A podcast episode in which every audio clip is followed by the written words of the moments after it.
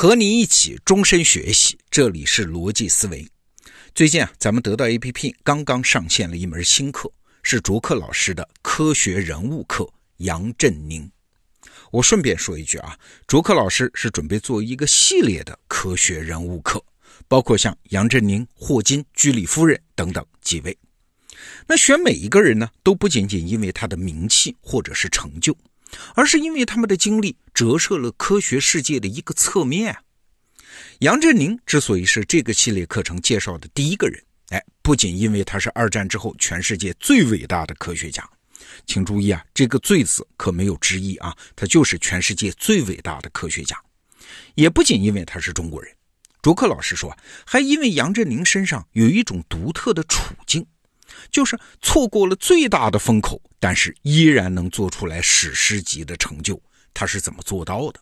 哎，关于这些话题啊，你要是好奇，可以自己去到课里找答案。我今天想跟你聊的呢，是这个课程里面提到的一段小恩怨啊，就是杨振宁和李政道之间的争议。这两个人当然都是伟大的华裔科学家了，那他们之间有什么恩怨呢？简单说就是啊，他们俩有长期的合作搞研究的经历，然后呢又一起获得了一九五七年的诺贝尔物理学奖。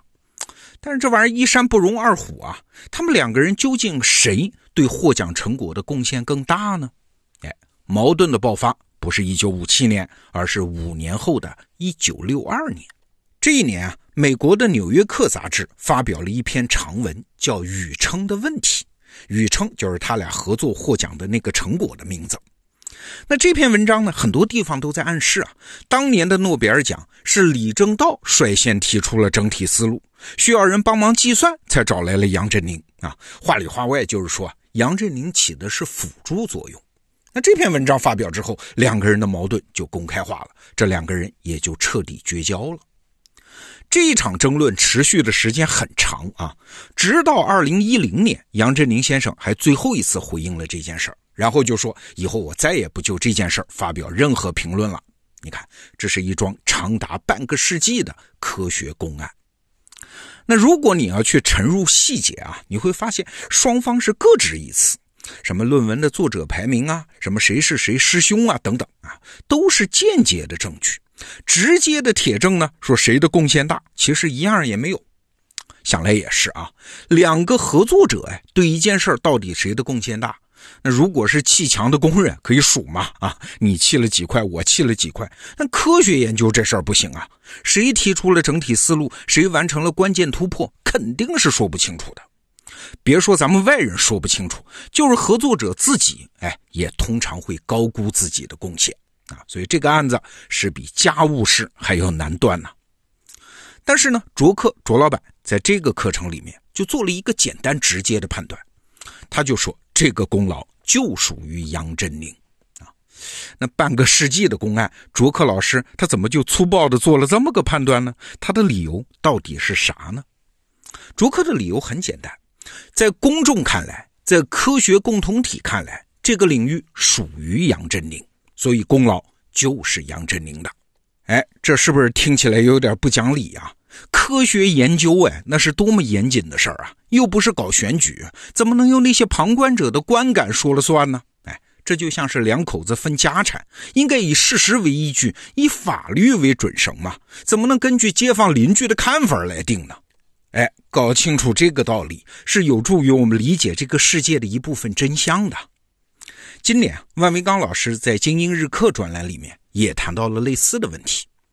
我们先说一个最容易理解的现象啊，比如说苹果手机 iPhone，它是谁创造的？很多人会说乔布斯啊。可是你想，这乔布斯他既不懂程序代码，也不懂电路和通信，他怎么就能创造这 iPhone 呢？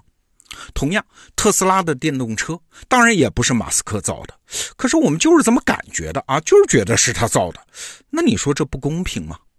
我们再来看一个进一步的例子啊，比如说有一家公司，公司主管销售的副总叫老张啊，是个老好人。他到某地巡视啊，发现当地的销售小王特别能干。这老张就虚心向小王请教，有什么办法可以提高公司的销售额呀？哎，小王跟他讲了很多创新的方法，老张非常受启发，把小王的方法在全国推开然后到处还表扬小王。那你说啊，如果年底公司销售业绩真的大涨，这功劳到底是算在老张头上呢，还是小王头上呢？啊，稍有社会经验的人都知道，不管老张怎么客气，说点子都是小王的，最后的功劳，哎，还是老张的。战场上也一样，打了胜仗，你说最大的功劳是指挥官的，还是杀敌最多的士兵的？你看奇怪吧？社会好像就是这么不公平哦！明摆着贡献大，也没有人巧取豪夺，为啥这功劳还是归了别人呢？对，功劳这件事儿和金钱和权力它都不一样，它的分配机制啊，不完全是按照通常理解的贡献大小。哎，那按照什么呢？万维刚老师说，是按照这个领域属于谁。简单说就是啊，如果你在别人的领域做出了贡献，你贡献再大，功劳也是属于这个领域的所有者的。在学术界尤其如此啊。比如说，研究生跟着导师做研究，导师呢也许只是指点了一下题目，剩下的哪怕文章的每一个字儿都是这学生写的，嘿嘿。但是对不起啊，学术界也只认这个成果是导师的。说到这儿，你就理解了为什么卓克老师说杨振宁获得诺贝尔奖，而且占据最主要的功劳是当之无愧的。为啥？因为杨振宁自始至终都是拥有这个领域的人。你看，事实就是这样。一九四六年，两个人第一次相见，杨振宁当时读博士的第二年，李政道呢刚读大二。那当时杨振宁的水平已经接近于教授级别的了，而李政道呢还是初出茅庐。虽然在杨振宁的提携下，李政道成长得非常快，并且在后续一直和杨振宁合作，也完成了不少有价值的研究，但问题也出在这儿啊！李政道在获得诺贝尔奖之前，凡是重量级的文章，他都是和杨振宁合写的。哎，哪怕这些论文几乎全是他的名字排在前面，但是没法撼动杨振宁在学术界中的权威地位啊！那我们很多用户都读过研究生啊，你和你的导师合写论文，就算你的名字排在前面，又怎样？学术界当然只认你的导师。那你可能会说，这对李政道也太不公平了吧？那岂不是永远也抬不起头？嘿嘿，不是，一个领域的拥有者啊，这是可以换人的。我举个例子，这是万维刚老师举的例子，比如说，一九九七年的诺贝尔物理学奖颁给了两个人。一位啊是华裔物理学家朱棣文，还有一位呢是朱棣文的导师叫阿什金啊。你一听就是一个是华人，一个是美国人。那奖励的呢是他们在一九八五年合作搞的一项研究。那请问功劳是谁的？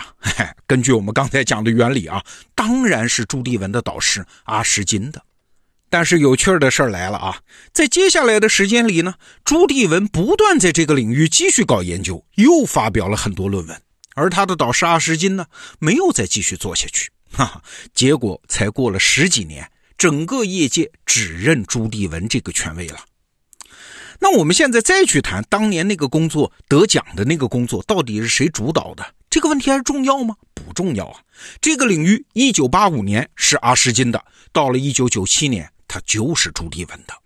那杨振宁和李政道的争议啊，其实真正的答案也在这儿。如果李政道在一九五七年觉得自己受委屈了，我的贡献比杨振宁大，他其实，在接下来的二十年里面是有机会翻盘的，因为给这个争论盖棺论定的不是什么事实，事实永远搞不清楚啊，而是什么？是颁奖之后，这两位科学家又在这个领域做了什么，又给学术界留下了什么印象？哎事实是啥？事实是从一九六二年两个人决裂之后，李政道在这个领域当中就没有做出什么太突出的贡献了。而杨振宁呢，仅仅在两人决裂之后的三年时间里面，他就做出了比刚才得诺奖的那个成果还要重要的多的，叫杨米尔斯方程。那这个成果有多重要呢？这么说吧，后来有七个诺贝尔奖都是直接利用这个杨米尔斯方程拿到的。还有数学界的多个菲尔斯奖，也是通过研究杨米尔斯方程获得的啊。所以到了一九八零年之后啊，李政道其实就再也没有机会翻盘了。你看啊，在声望功劳这个领域，最重要的变量不是分贡献大小，而是什么？是时间以及用时间沉淀下来的社会观感。那这件事就告诉我们啊。如果你既想有成就，又想有功劳和声望，哎，那就干脆自己开拓一个属于自己的领域。当然，你可能说了，这个领域已经有人了，那我该怎么办呢？哎，那好办嘛，持续努力，持续做出贡献，直到这个领域属于你。时间这东西啊，会给你期待的公平的。好，这个话题我们就聊到这儿。逻辑思维，明天见。